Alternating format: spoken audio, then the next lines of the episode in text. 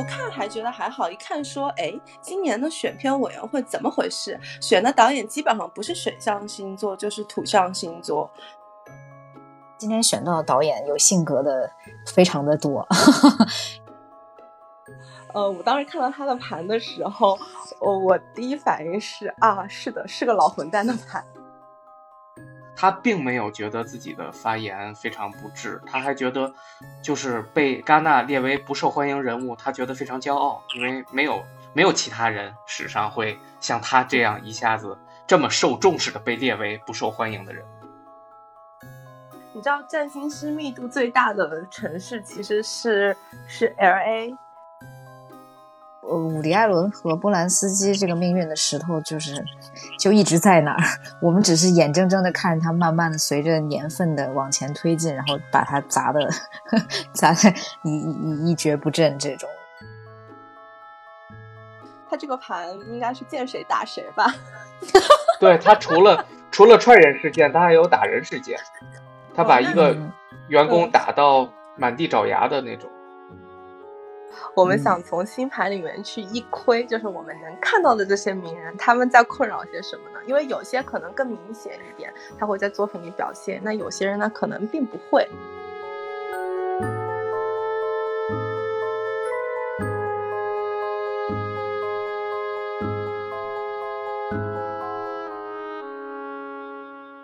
欢迎来到奈观影今天的午间，这叫午后直播啊。然后今天又是一次跨越大洋的录制，嘉宾那边在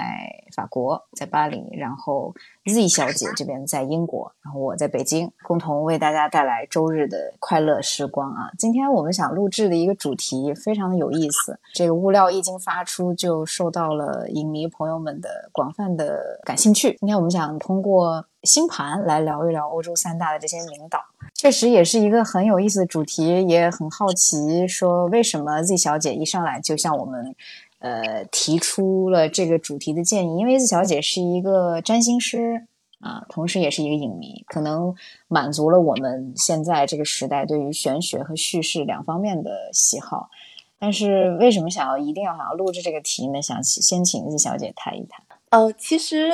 我最早开始。感兴趣占星是很久之前，然后感兴趣电影呢也是七八年了。但是今年五月份的时候，因为我也是去戛纳看了全程的电影，然后当时在去戛纳之前，因为也很激动嘛，因为也很少有这种机会，然后能去比较高规格的电影节，然后还能 follow 全程，我就在家开始把主竞赛的那些熟悉的、不熟悉的导演都拉出来，包括他们之前的片单，然后。你看，就是已经 做的那么详细了，就想说，哎，顺便看看他们是什么生日吧。就是搞节搞久了以后，就是看到谁，脑子里就开始反映他的生日。就我的朋友，基本上在我脑子里，他是会按照那个就是一年的那个时间轴来陈列的。嗯，然后。不看还觉得还好，一看说，哎，今年的选片委员会怎么回事？选的导演基本上不是水象星座就是土象星座。当时就是我看到第四个金牛的时候，我就已经有点崩溃了。然后后来发现也有很多双鱼和天蝎，就是你会发现他大部分的导演都集中在这两个这两个项。后来就到真的拿大奖的时候，会发现。然后拿大奖的是一个火象星座，是一个白羊座，但是我后来想想说，哦，很有道理，因为因为正好就是五月底六月初的时候，木星进了白羊。如果稍微知道一点星座，就会知道木星它是一个放大的代表幸运的一个星座。呃，虽然我们不能凭单点来论什么，呃。呃，但是就是这个木星进白羊，其实是有好运加持的，所以我后来想说，哦，其实还蛮有道理的，就从纯娱乐的角度来讲，蛮有道理的。然后我就开始，呃，正好贾贝也在也在戛纳，然后我们当时就在聊说，哎，可以，就还没有出结果的时候，我们就在想说，可以看看导演的星盘，然后来看一下他们当时的运势怎么样。当然，其实因为我们没有办法知道导演的。就大部分情况下没有办法知道导演最精确的星盘，因为我们可以看到的可能基本上都是太阳星座，然后还有其他。呃，如果你按照比如说十二点来做一个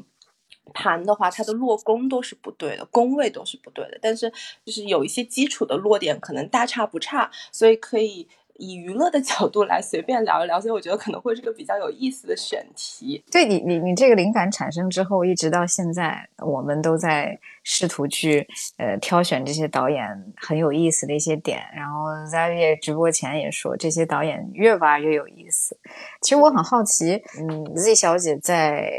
平常的生活当中，占星是一个。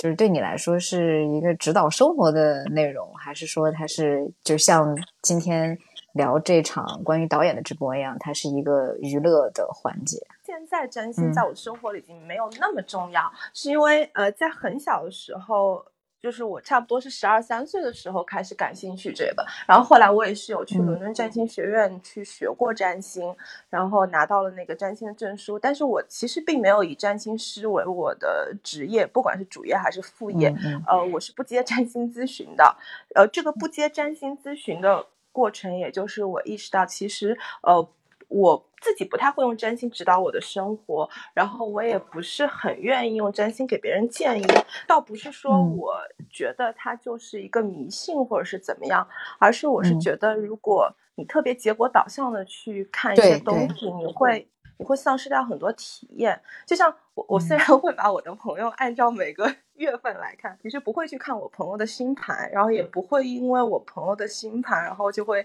对他产生一些印象啊，或者是觉得是怎么样？因为我觉得这样是一种作弊，而且这种作弊对自己并没有好处。你这样的话，你就会丧失掉去认识一个人的那个过程和乐趣。然后又回到说，为什么我们今天要聊导演，也是。因为如果只是从一个娱乐的角度来看一看，呃，他的某一些落点是不是对他的作品跟审美有一些影响，或者如果能从他的星盘和他的作品和他的人生的重要事件里找到一些对应，我会觉得很有意思。你把一个概念化的东西跟一个现实里的事例能有一一对应的时候，我会觉得很有意思。对这个过程，其实也是满足了我们。目前来说，影迷对于剖析导演啊什么的这种这种嗯乐趣。刚才 Z 小姐说了，她说这次今年戛纳电影节好多导演都是金牛，其实我也是金牛，但是我们两个虽然认识很多年了，但从来没有在一起聊过这些关于星盘之类的事情。最开始认识其实还是更多的去探讨心理学的相关话题，真的这也是第一次跟他去聊星盘。我我理解的就是这个事情，它其实是一个导向心理、认识你自己的过程。就是你看完星盘之后，你又更了解你自己的心理的一些表现的缘由什么的。就像我是太阳射手，然后月天蝎什么的啊，我我只知道这么一些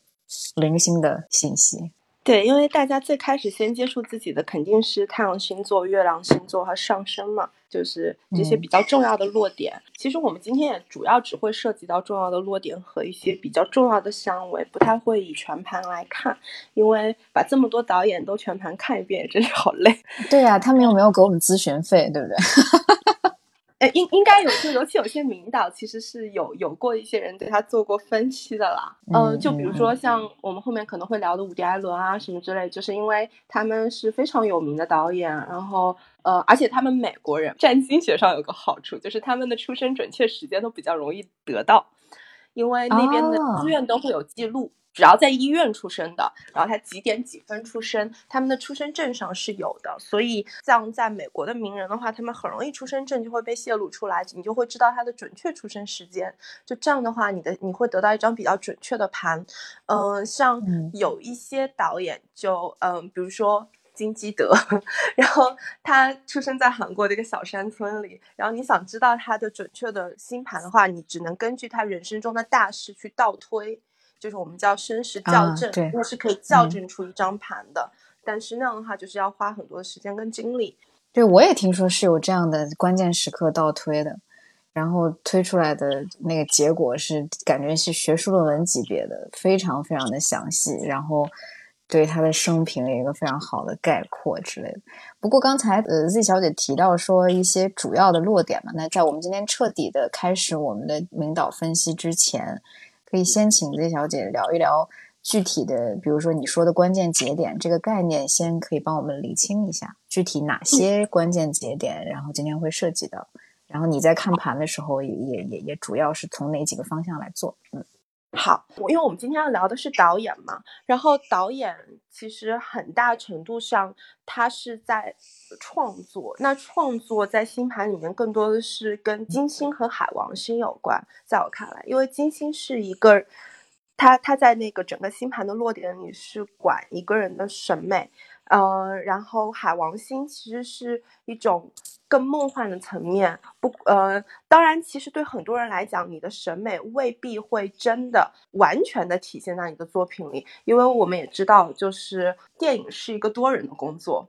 当然，我们今天要聊的导演，在他的作品里面都相对比较作者性比较强一点，所以他的金星能更多的反映到他的作品里。嗯，所以我会看他的金星，然后会看海王星。就是他一个造梦的能力，然后因为我们今天也会聊到很多争议性的导演，我会看一些他的冥王星，冥因为冥王星它表现的是一个人比较深层次的一些，你不能不能完全说他的伤痛，就是那些藏在表面上无法被诉说或者无法为被公之于众的一些情感，所以我也会看一下他们的冥王星。嗯，嗯然后最简单的太阳、月亮跟上升这些是肯定会看的，可能大家都会知道，太阳是一个人的面对工作的面相，就是你自己的一个所谓的。本我，月亮是你自己的内心的情感需求啊，你的上升是一个面具，就是 这这些比较基本的我都会大概的扫一下，但是可能每个导演他的重点都会不一样，然后我会看一下他星盘里比较重要的一个相位，所谓的相位就是星星之间的关系，但是因为我没有做全盘的分析，嗯，其他的我就没有再继续看了。对于一些特殊的导演的话，我还会看一下他的火星，至于为什么我们后面会聊到。我有一个疑问，就是如果说做导演的话，他可能在剧组工作当中会涉及到很多的跟人沟通啊，或者说协作这种，这个是哪一个可以了解到这方面的能力或者长处之类的？沟通如果只是说言语上的沟通的话，这些是水星来管的。呃，当然，其实。因为每个导演他工作的方式不一样，并不是每个导演他非都非常擅长沟通的。你会发现，其实有一些导演的水星并不怎么样。每个人成名的路径都不一样，或者是他工作的那个方式都不一样。他可能有一个很好的助手，能够帮他把他的那些想法去真的跟他的工作团队沟通，或者他有一套比较固定的工作团队。这样的话，他就不需要呃这个能力特别强，然后对方因为常年的习惯也能够呃。好好的跟他们工作，所以呃都不太一样。应该很多大师都有这个毛病吧，就是不太与不太擅长与人沟通，或者说在为人处事上面性格比较比较强。等一会儿我觉得可以聊很多有意思的点，因为今天选到导演有性格的。非常的多，就是奇闻异事的也非常非常多，也不妨 Zavie 和和 Z 小姐给我们简单的介绍一下今天的导演选项吧。其实我们之前也讨论了很久，因为欧洲三大导演特别多，然后我们到底该如何选择？我们之前也是头脑风暴弄了一个非常大的一个名单儿，然后再通过查询一步一步的筛选。现在的话，我们首先就是肯定是戛纳电影节的一些名导，前四个我们肯定要涉及的就是拉斯冯提尔、阿布代克西绪这两个人，他们都是有一些非常大的争议事件，还有和女性相关议题。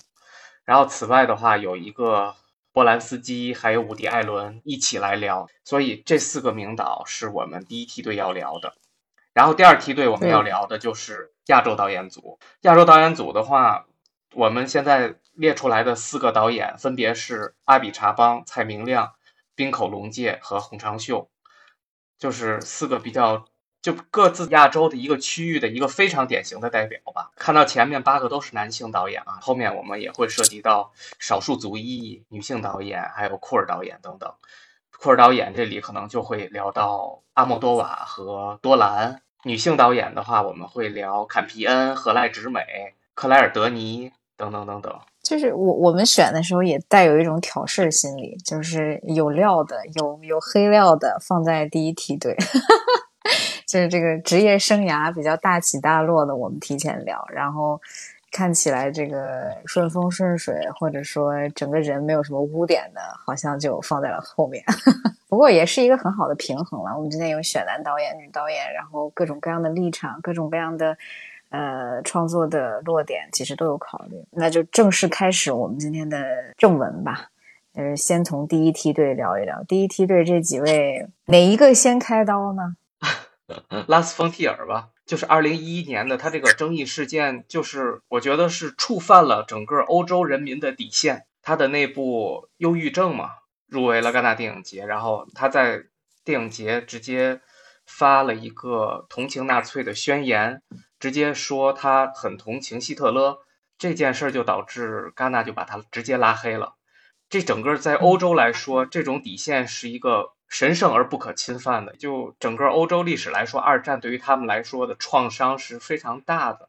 然后他当时说出这么一句话，但后来我在看一些网上的深入报道，其实是他，我觉得他当时说出这句话也是有他自己的一个原因。他妈妈在临终之前跟他说，他爸爸并不是之前他自己认为的那个亲生父亲，而是另有其人的，所以他自己本身并不是一个犹太人。这就是比较颠覆他当初的一个认知，而正好这个二战事件就跟是否是犹太人是一个特别特别相关的。我觉得这些二战事件都会对这些导演他们幼小，他们那时候肯定很很小，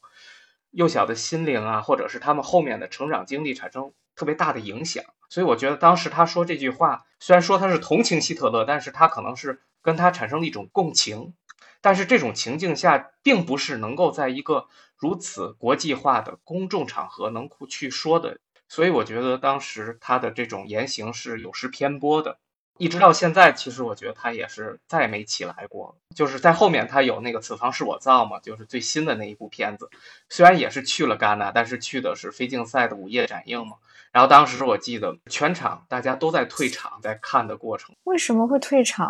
对，其实那部片子它的审美啊，它的架构啊，都还是挺棒的，但是它里面对于女性的态度。惹怒了在场的一些影评人，所以其实特别想听 Z 小姐去聊一下拉斯冯提尔他的这些星象。我就是先先想聊一下那个拉斯冯提尔的本命盘，因为其实就是说运势的起起落落，其实是一一般是通过流年的引动，然后会有一些大事件的触发。所谓的本命盘是你出生的命盘，它可能表现的是一个人的。底色，但是人生中的大事件一般都是通过行运来触发的。因为我自己是很喜欢拉斯冯提尔的，呃，我当时看到他的盘的时候，我我第一反应是啊，是的，是个老混蛋的盘，他他他有。他的冥王星有非常非常多的相位。冥王星首先它并不是一个个人行星，它是一个所谓的试运行星。呃，很多人他的个人行星内行星跟试运行星是没有那么多联动的。但是，呃，拉斯冯提尔，其实我稍微给拉斯冯提尔做了个身世校正，但做的不是特别精确。可以发现他的冥王星有呃五个相位。所谓的相位，就是他的冥王星跟五个星星有了联动，嗯，它就表明它是会被黑暗的东西吸引的，而且对黑暗的东西，它是有一种审美上的快乐。它的冥王星跟金星形成了一个六合的关系，它其实是一个非常互相联动的一个关系，就是它是从那些通常我们大家觉得苦痛的东西中，它能。他能有一种审美的快感，所以你在看拉斯冯提尔的片子的时候，不管是忧郁症啊、女性瘾者啊，就是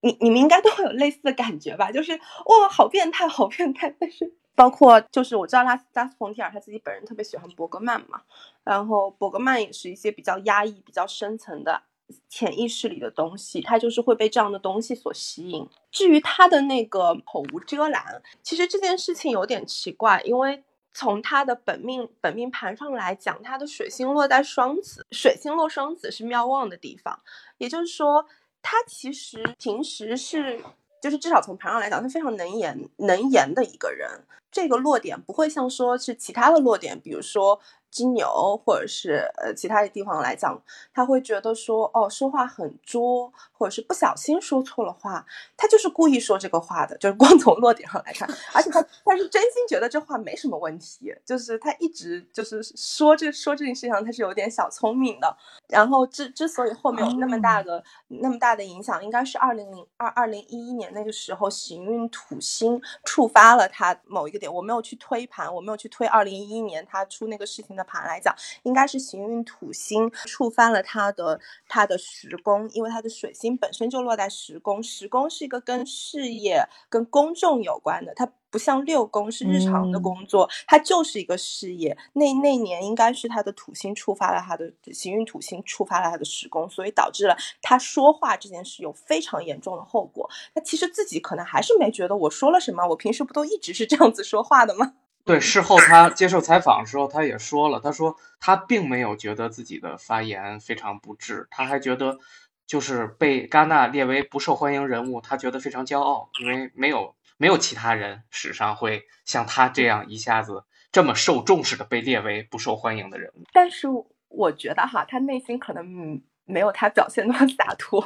因为你看他他的盘，他上身是狮子，上身是公众形象嘛，他一定要表现出一种很骄傲的样子。但是他月亮是摩羯，月亮摩羯是是对自己相对苛刻的一种情感，所以他可能真的也没觉得自己错。但是他从盘上来讲，我觉得他没有那么洒脱，他不像后面我们要聊到那个柯西旭，柯西旭是月亮狮子。柯基旭那就是典型的觉得我我有啥错呀？就是你们难道不应该简简单单的跪下吗？但是柯基旭的上身就会比冯提尔要稍微柔和一点。就是如果大家可以找得到这个资料的话，其实不妨去看一下他当时那个新闻发布会上发言那个状态。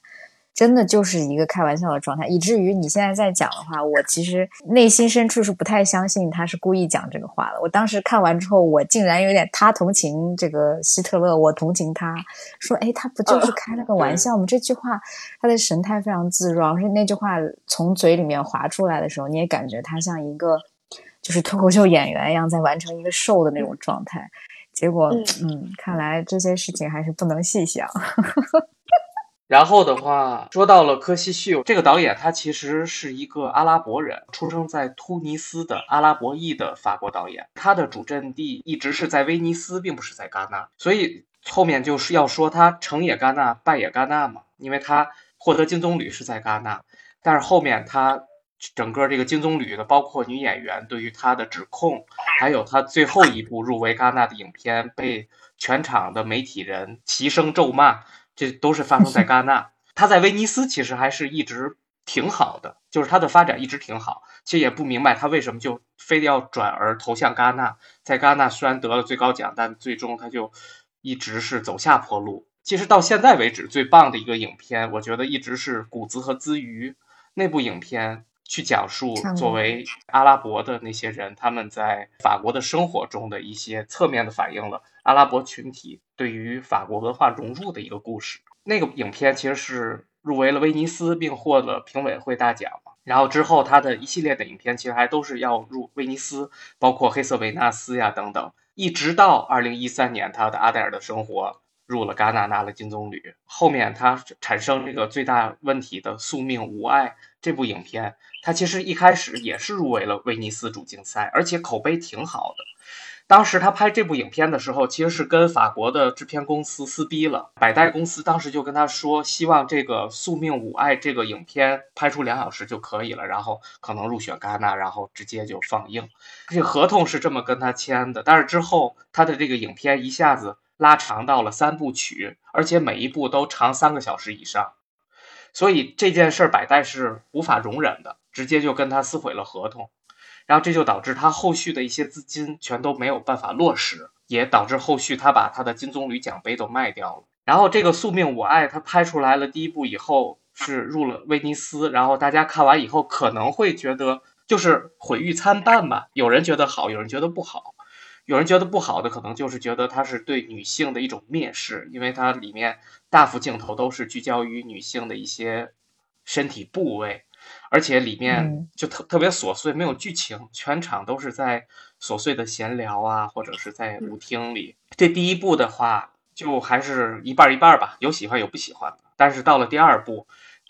时长四个小时，然后入围了戛纳，然后当时他这个后期都没完成，去戛纳参选的时候也没有海报，什么都没有。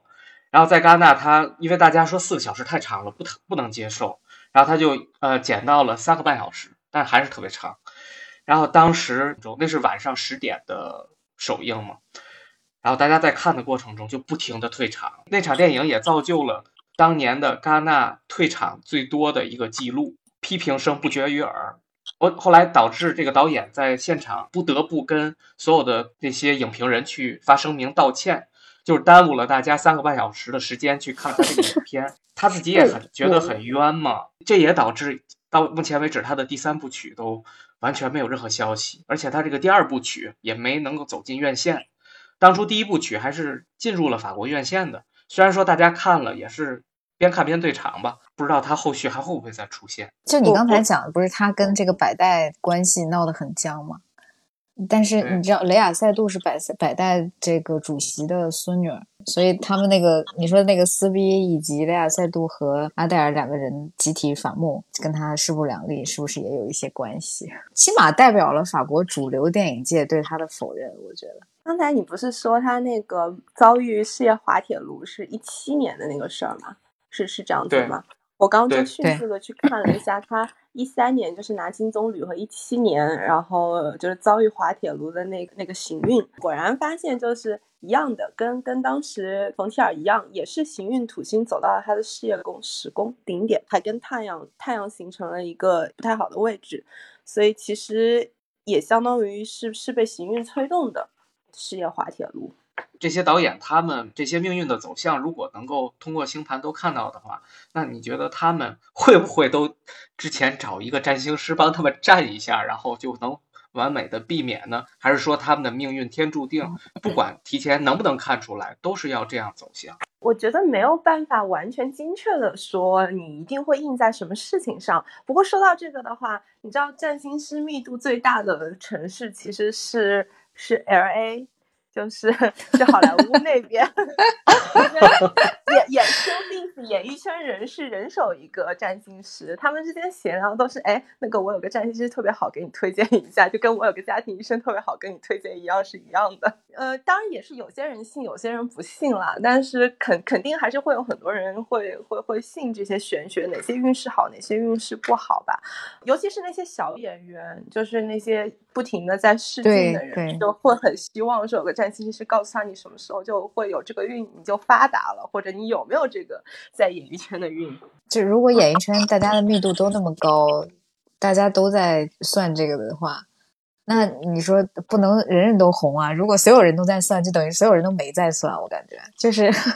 你你这这个演艺圈不可能人人都好运。运势是一种加持，就比如说你行运土星触动了你的事业运，不是所有人的事业都会被一下子打到底的，就是你可能对于有些人来讲，只是事业上稍有不顺。当然，这个如果是具体的，能会看他的星盘的每个落点的话，你可能会得到稍微更精确一点的结果。我们现在基本上都是在单点论。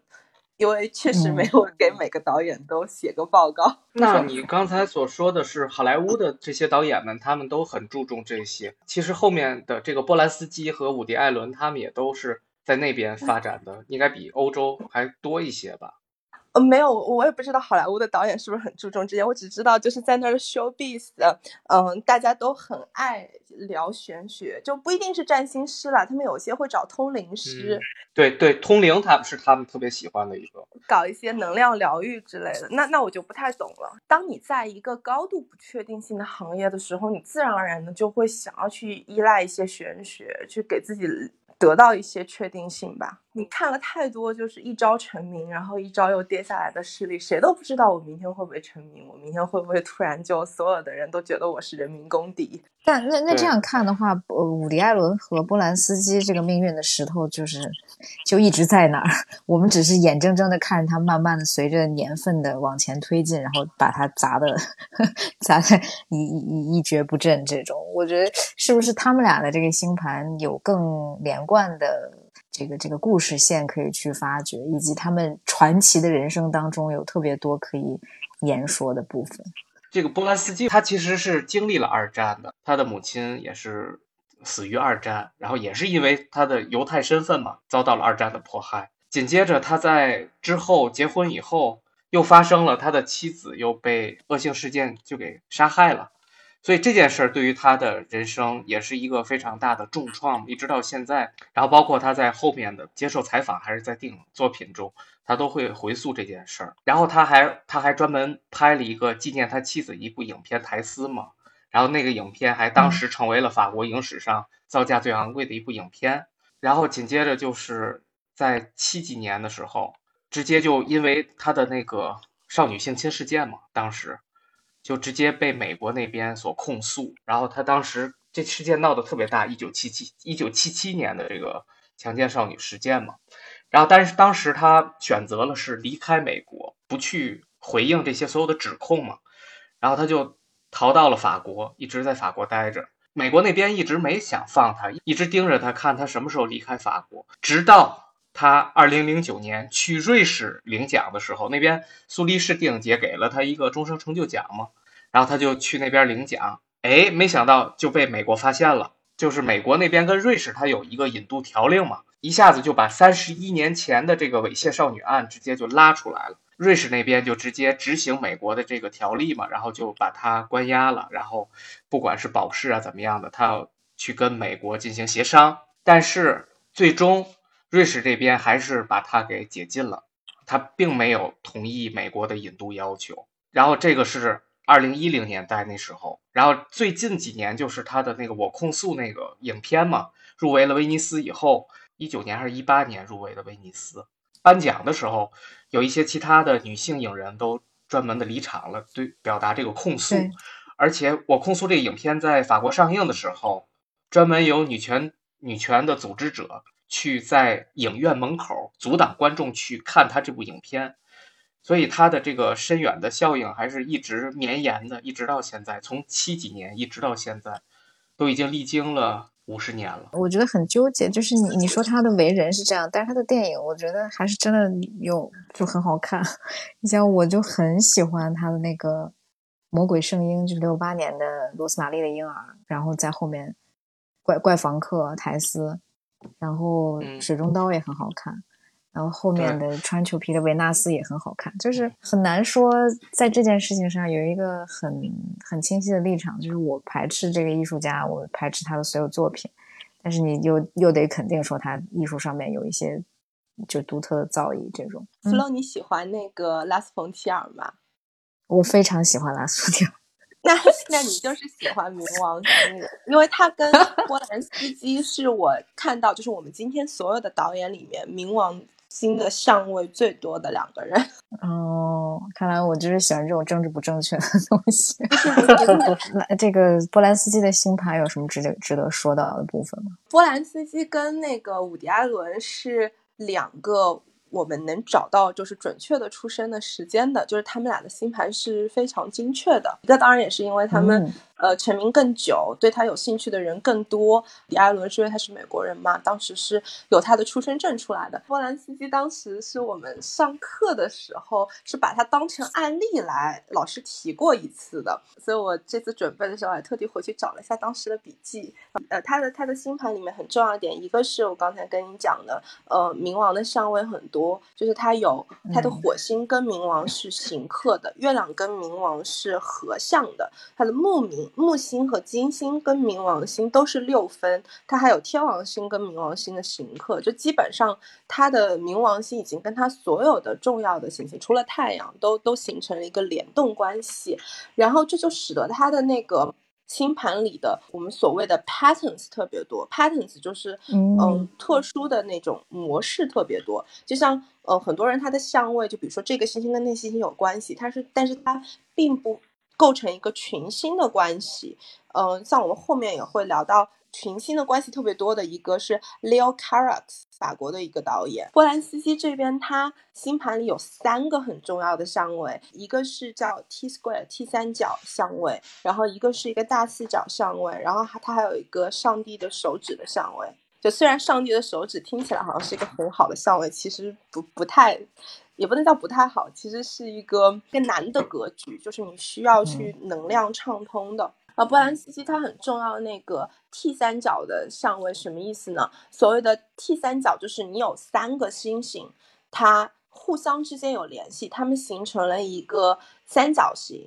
然后对于 T 三奖来讲是呃有一个四十度的，就是三角形的那个，嗯就等腰三角形的下面那，两个角它们是嗯一百八十度的，然后以及包括有两个四分相位，四分相位是九十度。那其实，在星星跟星星的关系里面，嗯、我们经常会说，一百八十度叫冲相位是好的相位，九十度是行相位是不好的相位。但是行相位跟冲相位相比呢，可能更难一点，因为冲相位是完全直当的，呃，就是对立，然后它的能量其实是你想一条直线是可以流通的，但是九十度的话，它是会有一个角，有一个折角，然后那个其实是不能流通的。在波兰西星那个里面呢，它的 T 三角顶点在冥王星跟月亮。然后它的两个角，一个在火星，一个在天王星。那我们可以复习一下，刚才那个 月亮是他内心的情感需求，火星其嗯实是一些所谓的伤害性的事件或者是行动力。那天嗯王星也是一种砰砸下来的一个意外。呃，然后另外一个。呃，冥王星就是也是我们刚刚说的，它冥王星有很多相位嘛，就是那些深藏在潜意识里那些所谓的黑暗的一些东西。再放到就是它的那个情况里，火星我刚刚说的比较隐晦，行动力啊什么之类，但其实，在占星里面，火星是跟性非常非常相关的一个、啊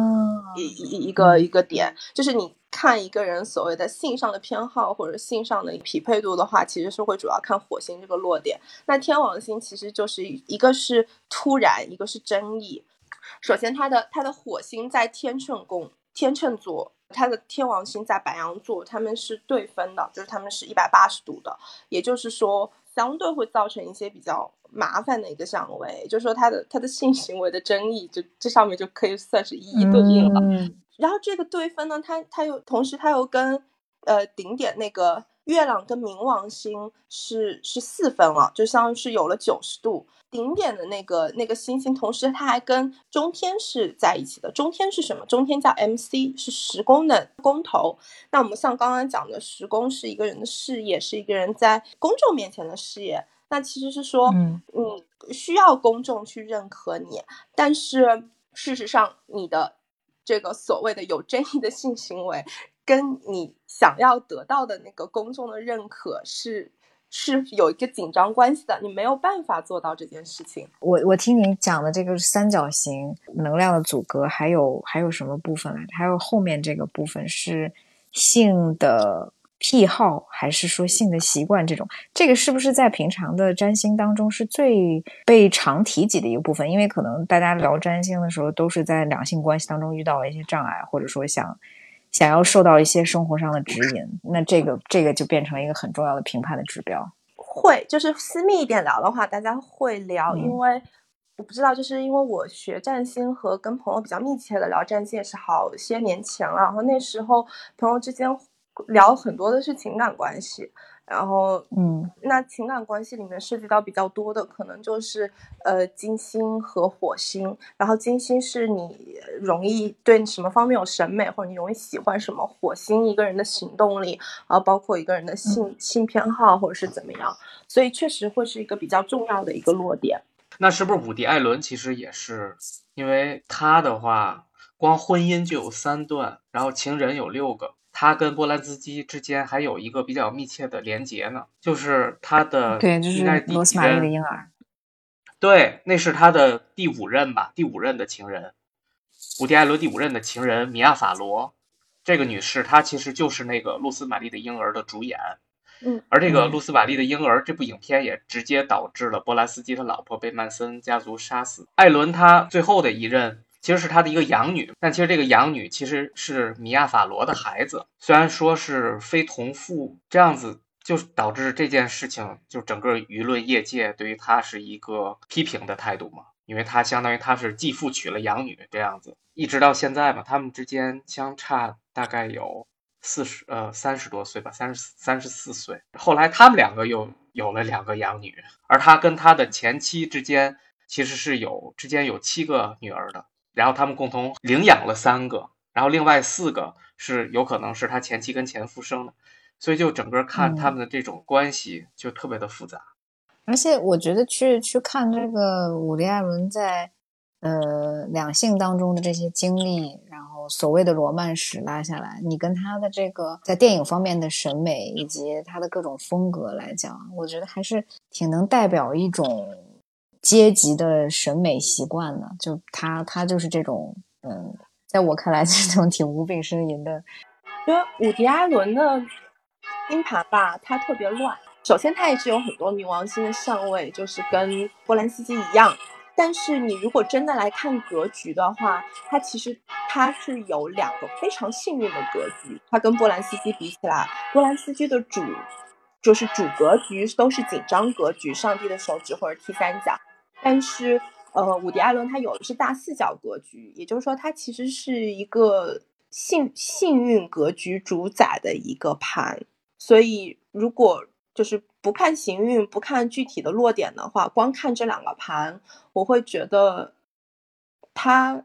善终的可能性比较大。他善终的可能性比较大，是指他在争议这件事情上，还是他的在争议这件事情上吧？因为呃，就总体而言，他就是会比较比较顺利。就即使是这件事情影响了他的事业。但是不会对他自己的状态，或者是他这个人这一生，他感觉到的幸福度有太大的影响，因为他星盘的主色是，呃，是一个大四角格局，可以看到他这边，呃，火星、金星、冥王星和和和天王星，它形成了大四角，就是形成了一个正方形的格局。你想，当你当你想象四个星星在一个正方形四个角上的时候，它的所有的能量都是通的。哦，所以这种就是。我们常说的那种好运加持的人嘛，好运加持。我个人觉得，就是这些老男人的事情都是很让人一言难尽了。但是，对。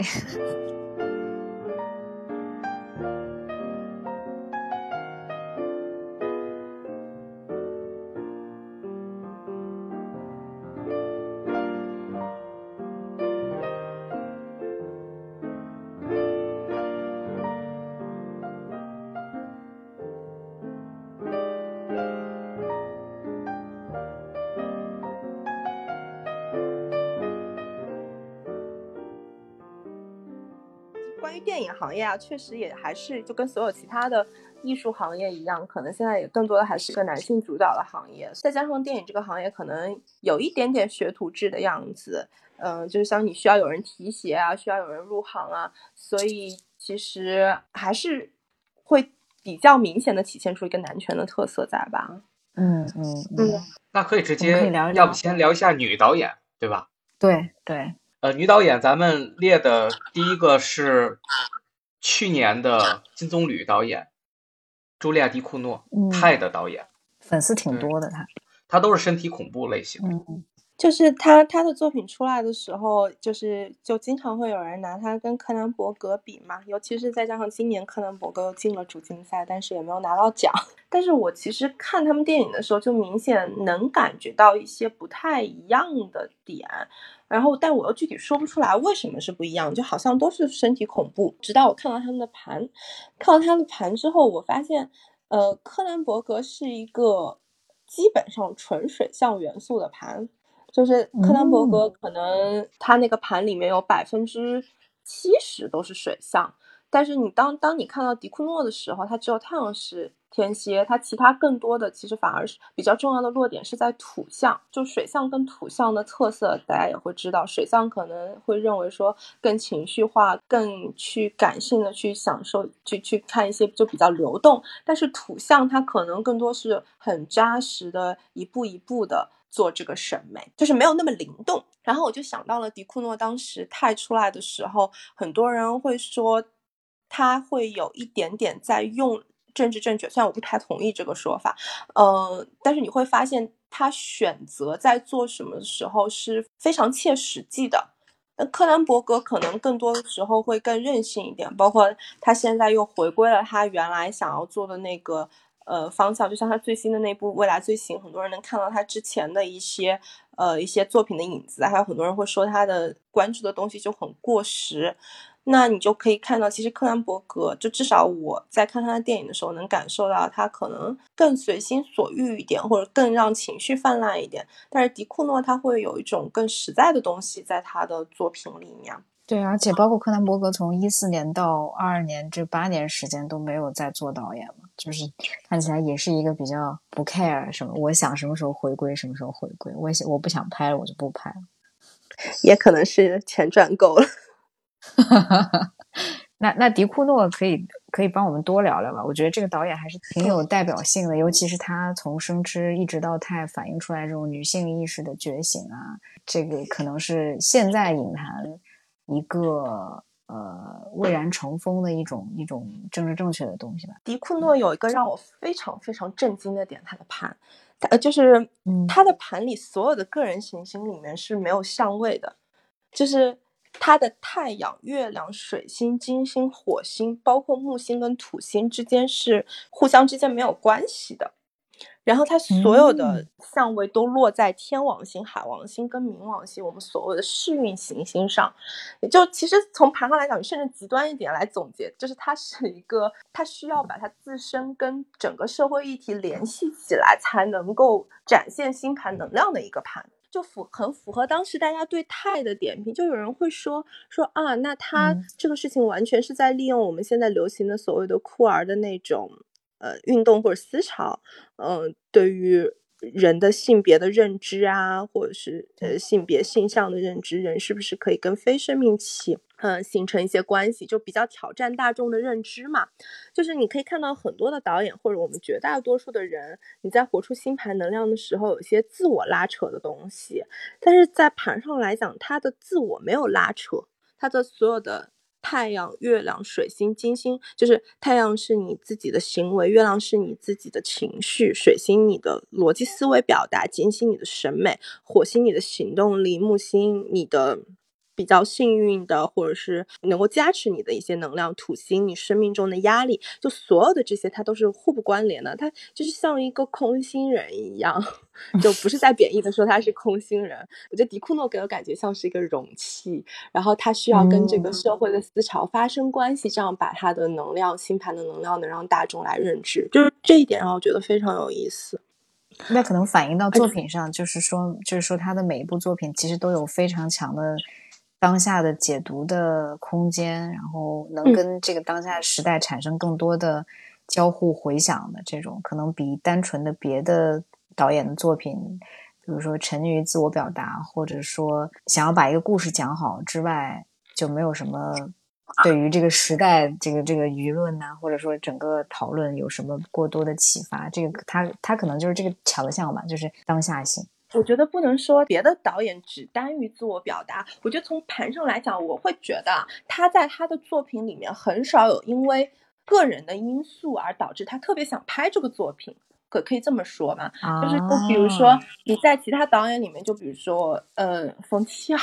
你会看到他的作品 放入了他很多个人的审美或者他个人比较关关注的那个点，就是他他的作品对他个人而言可能是有意义的。包括那个波兰斯基也是，就是他那种饱受争议的性行为或者性取向、性癖好，在他作品里会有体现到的。但是迪库诺至少从盘里让我看，感觉这个作品对他个人情感上的意义可能不多。当然我这么说可能有点武断，但是至少我我看到这个。所有的个人行星之间没有相位，这点是非常令人惊讶的。嗯，但是这未必是件坏事。他的星盘能量需要社会行星或者世运行星的引动，他就好像变成了一个天选之女一样。就是因为当一个人作为容器的时候，他没有任何私心的在反映这个社会的或者这个大运的变动。所以，他跟柯南·伯格是完全不同的两个方向，是吗？虽然都是身体恐怖，但是嗯。呃，我在柯南伯格的盘里面能看到很多他自己的，就是想想要表达的东西，他的他的情绪泛滥或者是怎么之类的。但是在迪库诺里面，我看到的更多的是，就一个加上他的图像元素过多，第二个是因为他的个人行星之间的空相，让我觉得他他可以成为一个很好的祭司。包括我去查这个资料的时候，查到柯南伯格自己是一个无神论者，这个其实有惊讶到我。你说身体恐怖拍这种，尤其是类型片的，如果在这种方面没有一个自己的倾向的话，是怎么样做出这种非常跟这件事情又有有一些关系的的的的表达的？我没有去仔细想，就是他的盘为什么会导致他不信神，但是他的盘有个比较明确的点，就是克兰伯格反而是一个他大部分行星都落在。地平线之下的一个点，我不知道这么说你能不能理解？就是很多导演他的他的所大部分行星是落在地平线之上，地平线之上的宫位差不多是从呃七宫到十二宫，也就是说很多导演会落在十一、十二呃或者十这边，就是更多的是展现在人前的。但是呃，克伦伯格的盘看起来，他大部分行星都都都落在一宫到六宫，就是他有很多自己跟自己的一些探索，他可能并没有那么那么去寻求跟别人的一个连接，这就跟迪库诺有形成了非常强烈的对比嘛。嗯，我觉得不信神可能也是因为他太信自己。我们接着可以再聊聊另外两位女导演吧，尤其是。简·坎皮恩和这个何赖直美以及克莱尔·德尼，对这几位好像事业都不顺。对这个，就坎坎皮恩还有个比较好玩的地方，就是他跟冯提尔是同一天生日嘛，就是当时看到这个时候惊呆了。但是后来后来想一下，因为他们俩时区不一样，所以也不知道他们具体出生在哪一天，甚至他可能因为简·坎皮恩是在新西兰出生的嘛。可能是也有可能差一天，因为光看他俩的作品，实在是很难把他俩放在一起来想。对，就可能这个时间你要跟时区啊、经纬度啊这些一衡量的话，可能还是有差别的。你当时讲出来说他们是同一天生的时候，我非常的震惊。刚提到他的那个心路比较坎坷嘛，然后你看到坎皮恩的那个呃星盘之后，你会发现他有就跟刚才嗯波兰斯基一样，他有非常多的困难的格局。它有两个 T 三角，还有一个刚才我们没有提到的那个上帝的手指，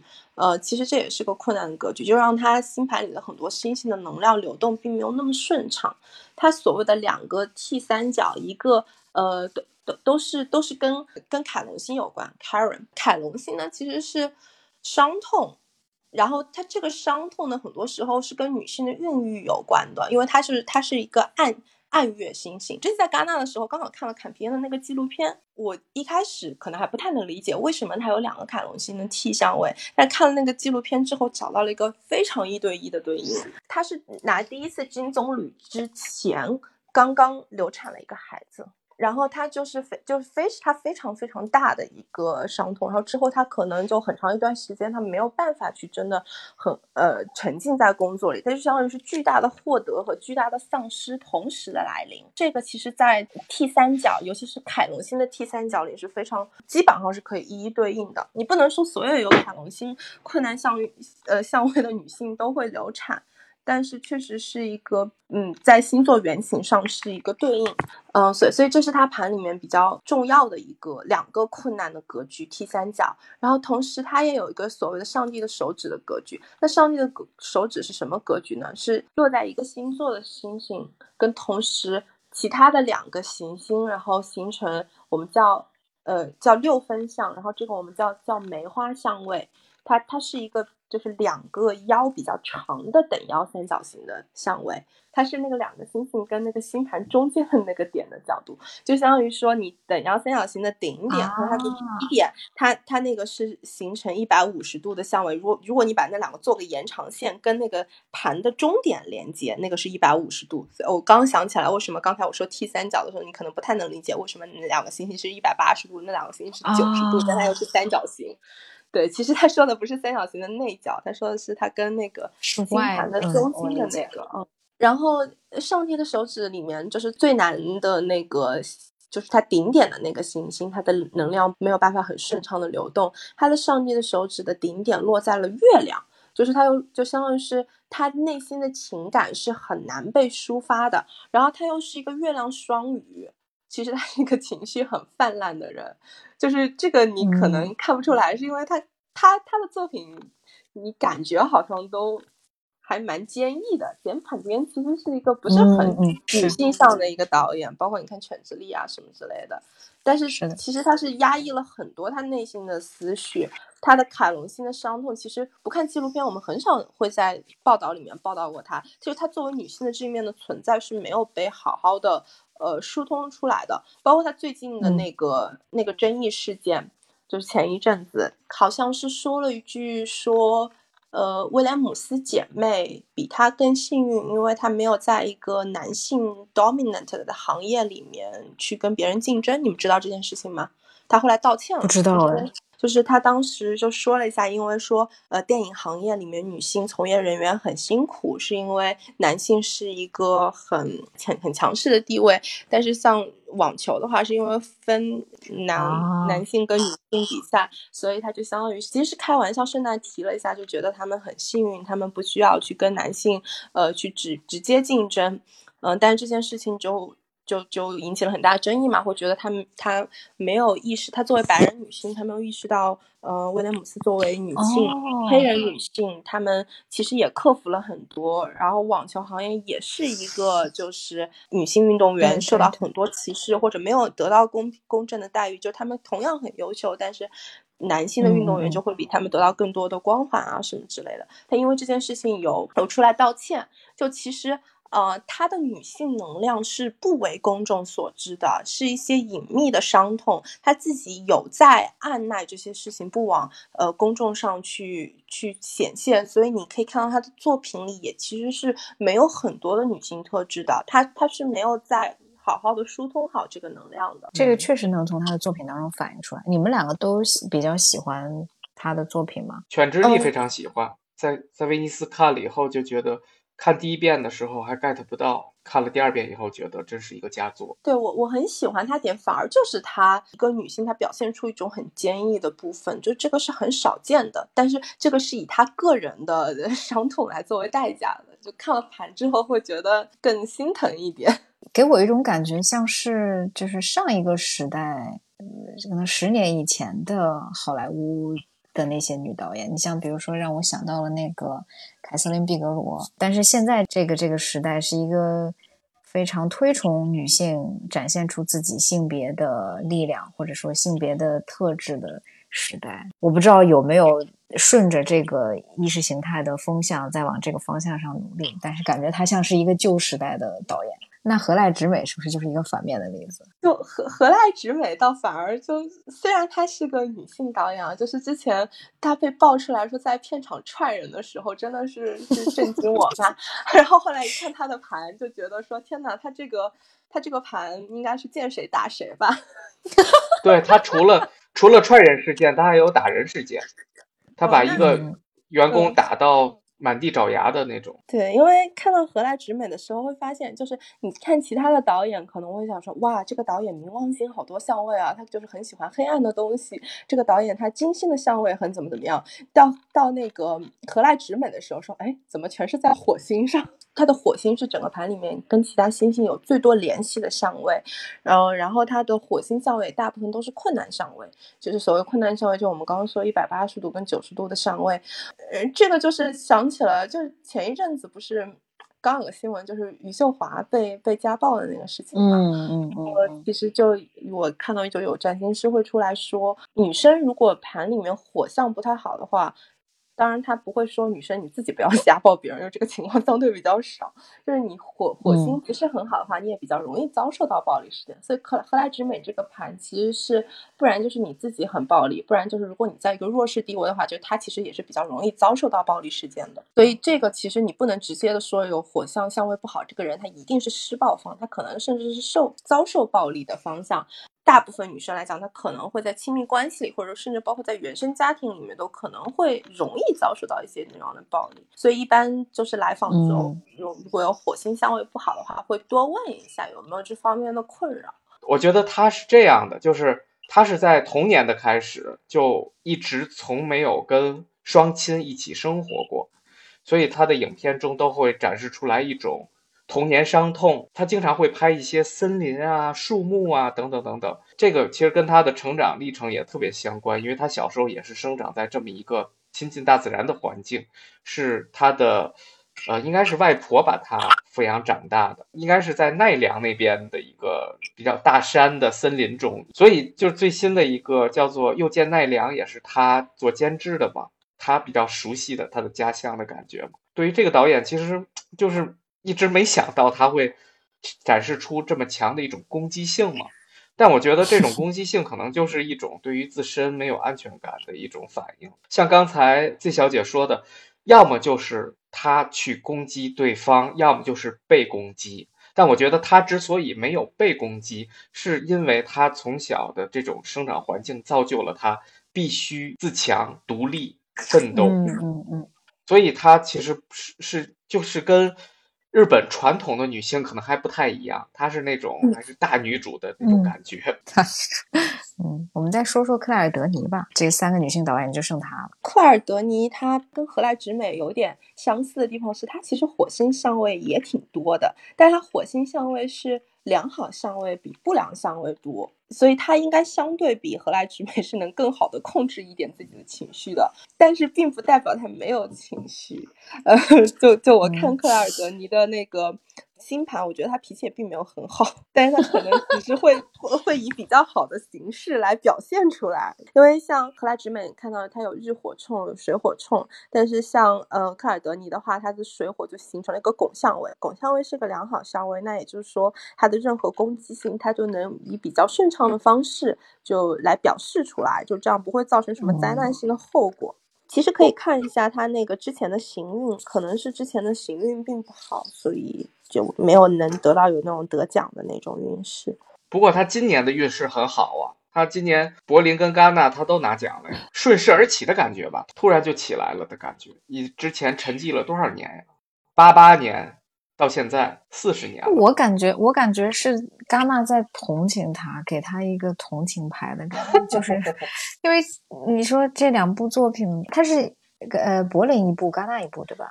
对，柏林双刃剑，然后那个戛纳正午之星，柏林是拿的最佳导演，然后戛纳拿的是评审团大奖，都是重量级奖啊。我觉得不算是同情，我觉得他可能也是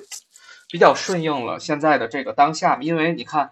戛纳那边今年的主竞赛只有三个女导演入围，然后那俩女导演的作品也是颗粒无收嘛。我觉得他如果一一水儿的全男导演的话，可能他们会涉嫌政治不正确。呃，然后就我觉得克尔德尼有一个可以说的，就是他的那个盘里面九宫的力量比较强，就是九宫它是跟远方有关的。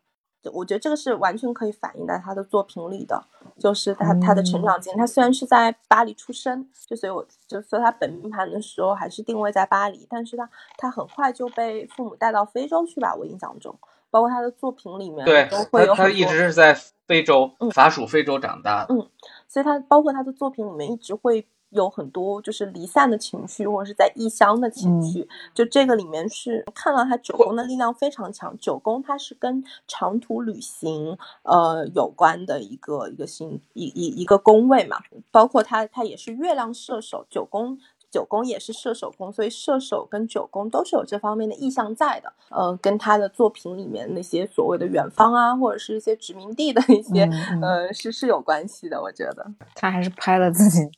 命中注定的题材吧，可能。那我们现在还剩下几位，如果从男性聊到女性，还有剩下霍尔组的这两位，估计也是很有来头啊。阿莫多瓦和扎维多朗。哎，我想，我想先调查一下这两位，你们俩会偏向于哪位呢？更喜欢哪位是吗？对，那肯定阿莫多瓦吧。对呀。看来大家都喜欢冥王星多的，阿莫多瓦就是冥王，也是 冥王星非常多的一个导演，而且阿莫多瓦非常的天蝎，他有三个重要星星落在天蝎，而且是月亮金星上升，就是他给人的印象，他的情感，包括他的金星，其实都是天蝎冥王相关的。所以其实我其实发现啊，就导演很多情况下他确实是。要挖到内心深处的一些东西，可能才会有更多的受众。就是那些快乐小狗，可能就会自己活得很快乐。但是，而且阿莫多瓦跟多兰的一个共同点，都是他们的作品母题母亲永远是第一位属性。是这样子的，母亲是第一位属性，反而是他俩的月亮都是相对不太不太好的地方。月亮是在占星上传统上代表母亲的。呃，母亲的影响，他俩一个是月亮天蝎，一个是月亮处女，都是月亮落在不太舒服的位置，人不太舒服才会去关注嘛，所以反而会会是会去形成他的母题。呃，月亮落在比较舒服的位置的话，有冰口龙界，冰冰口龙界并没有特别多的，就是跟冥王星相关的点。它的金金星是落在天蝎，但是它的冥王星非常的干净，而且它的整个盘看起来，它它的纠结并不太多，而且他是个非常会造梦的导演。这个给给我的感受也是一样的，因为刚才你提到快乐小狗嘛，在我在我的脑海当中，我的印象里，冰口是一个平静的快乐小狗，就是。就是整个底色是非常平和，但是又透着一种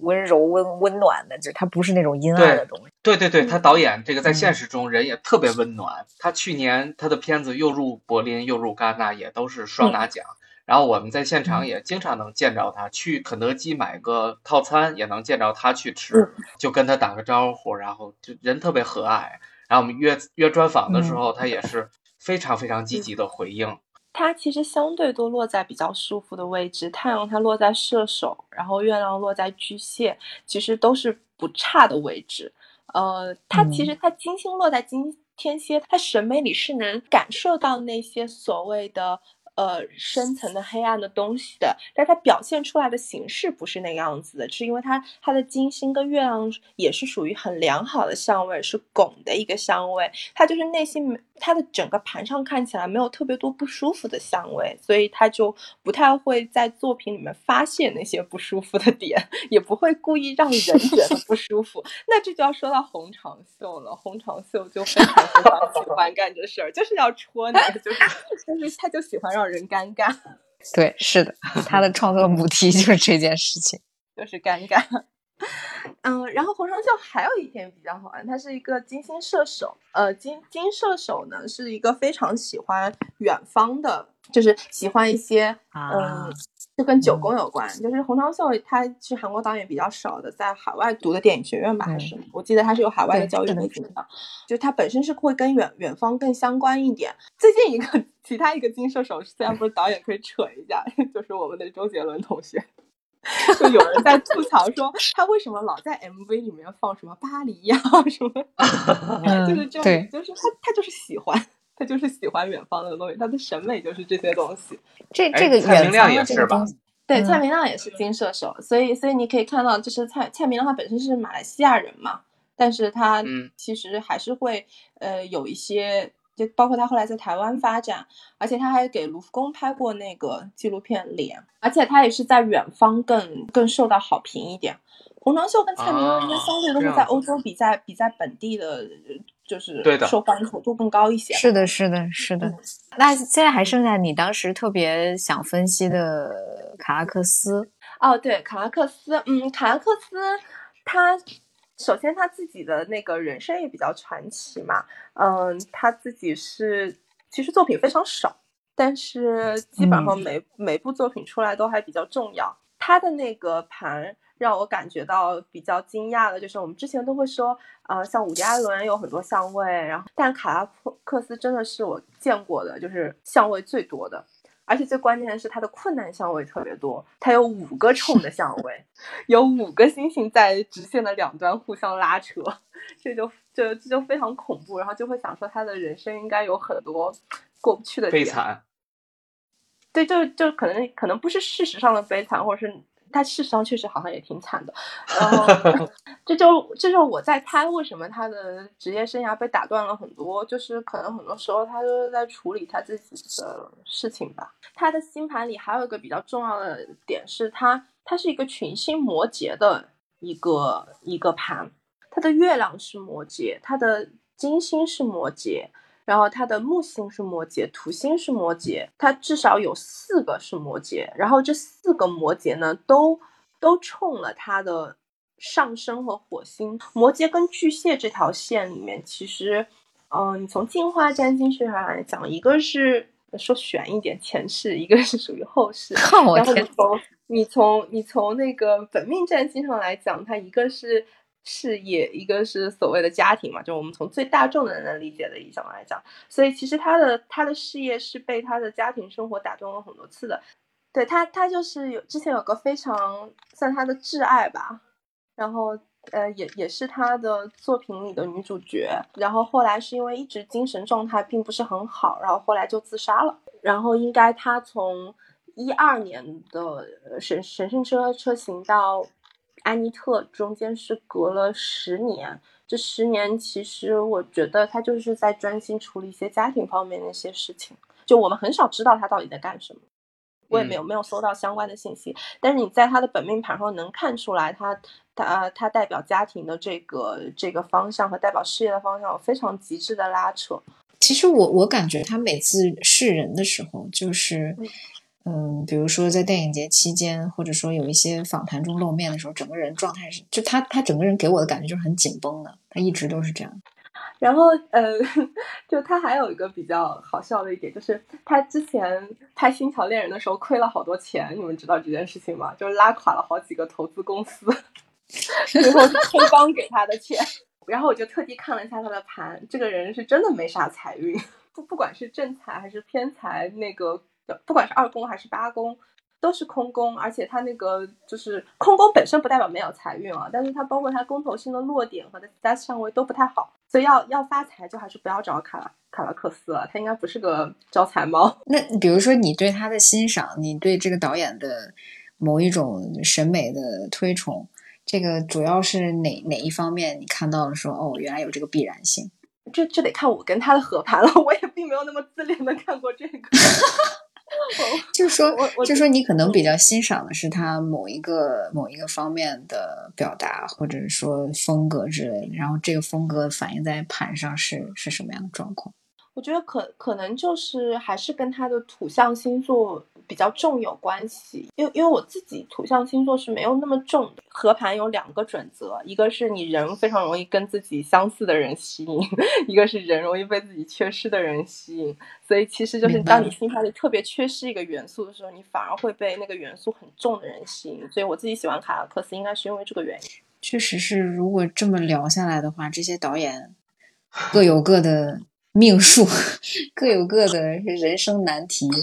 好像这么跟普通人比起来，他们也没有多超凡脱俗。应该这么说吧，就是每个人都有人生课题，只是我们想从星盘里面去一窥，就是我们能看到的这些名人他们在困扰些什么呢？因为有些可能更明显一点，他会在作品里表现；那有些人呢，可能并不会，就是也也是娱乐面上了。我觉得挺有意思，就我们看电影，很多时候就是我自己也经历过一个过程，就是一开始看电影就只看电影，其实我不太关注导演，然后后来就是在上一轮比较严肃的开始看电影之后，就有的时候真的就尤其是有些导演，你真的会把他的作品整个的梳理下来之后，你就会对这个人产生兴趣嘛，看导演，然后再去对应他那个导演的作品，就有的时候你好像会发现一些所谓的小秘密。就是那些对应的小秘密，我觉得这个就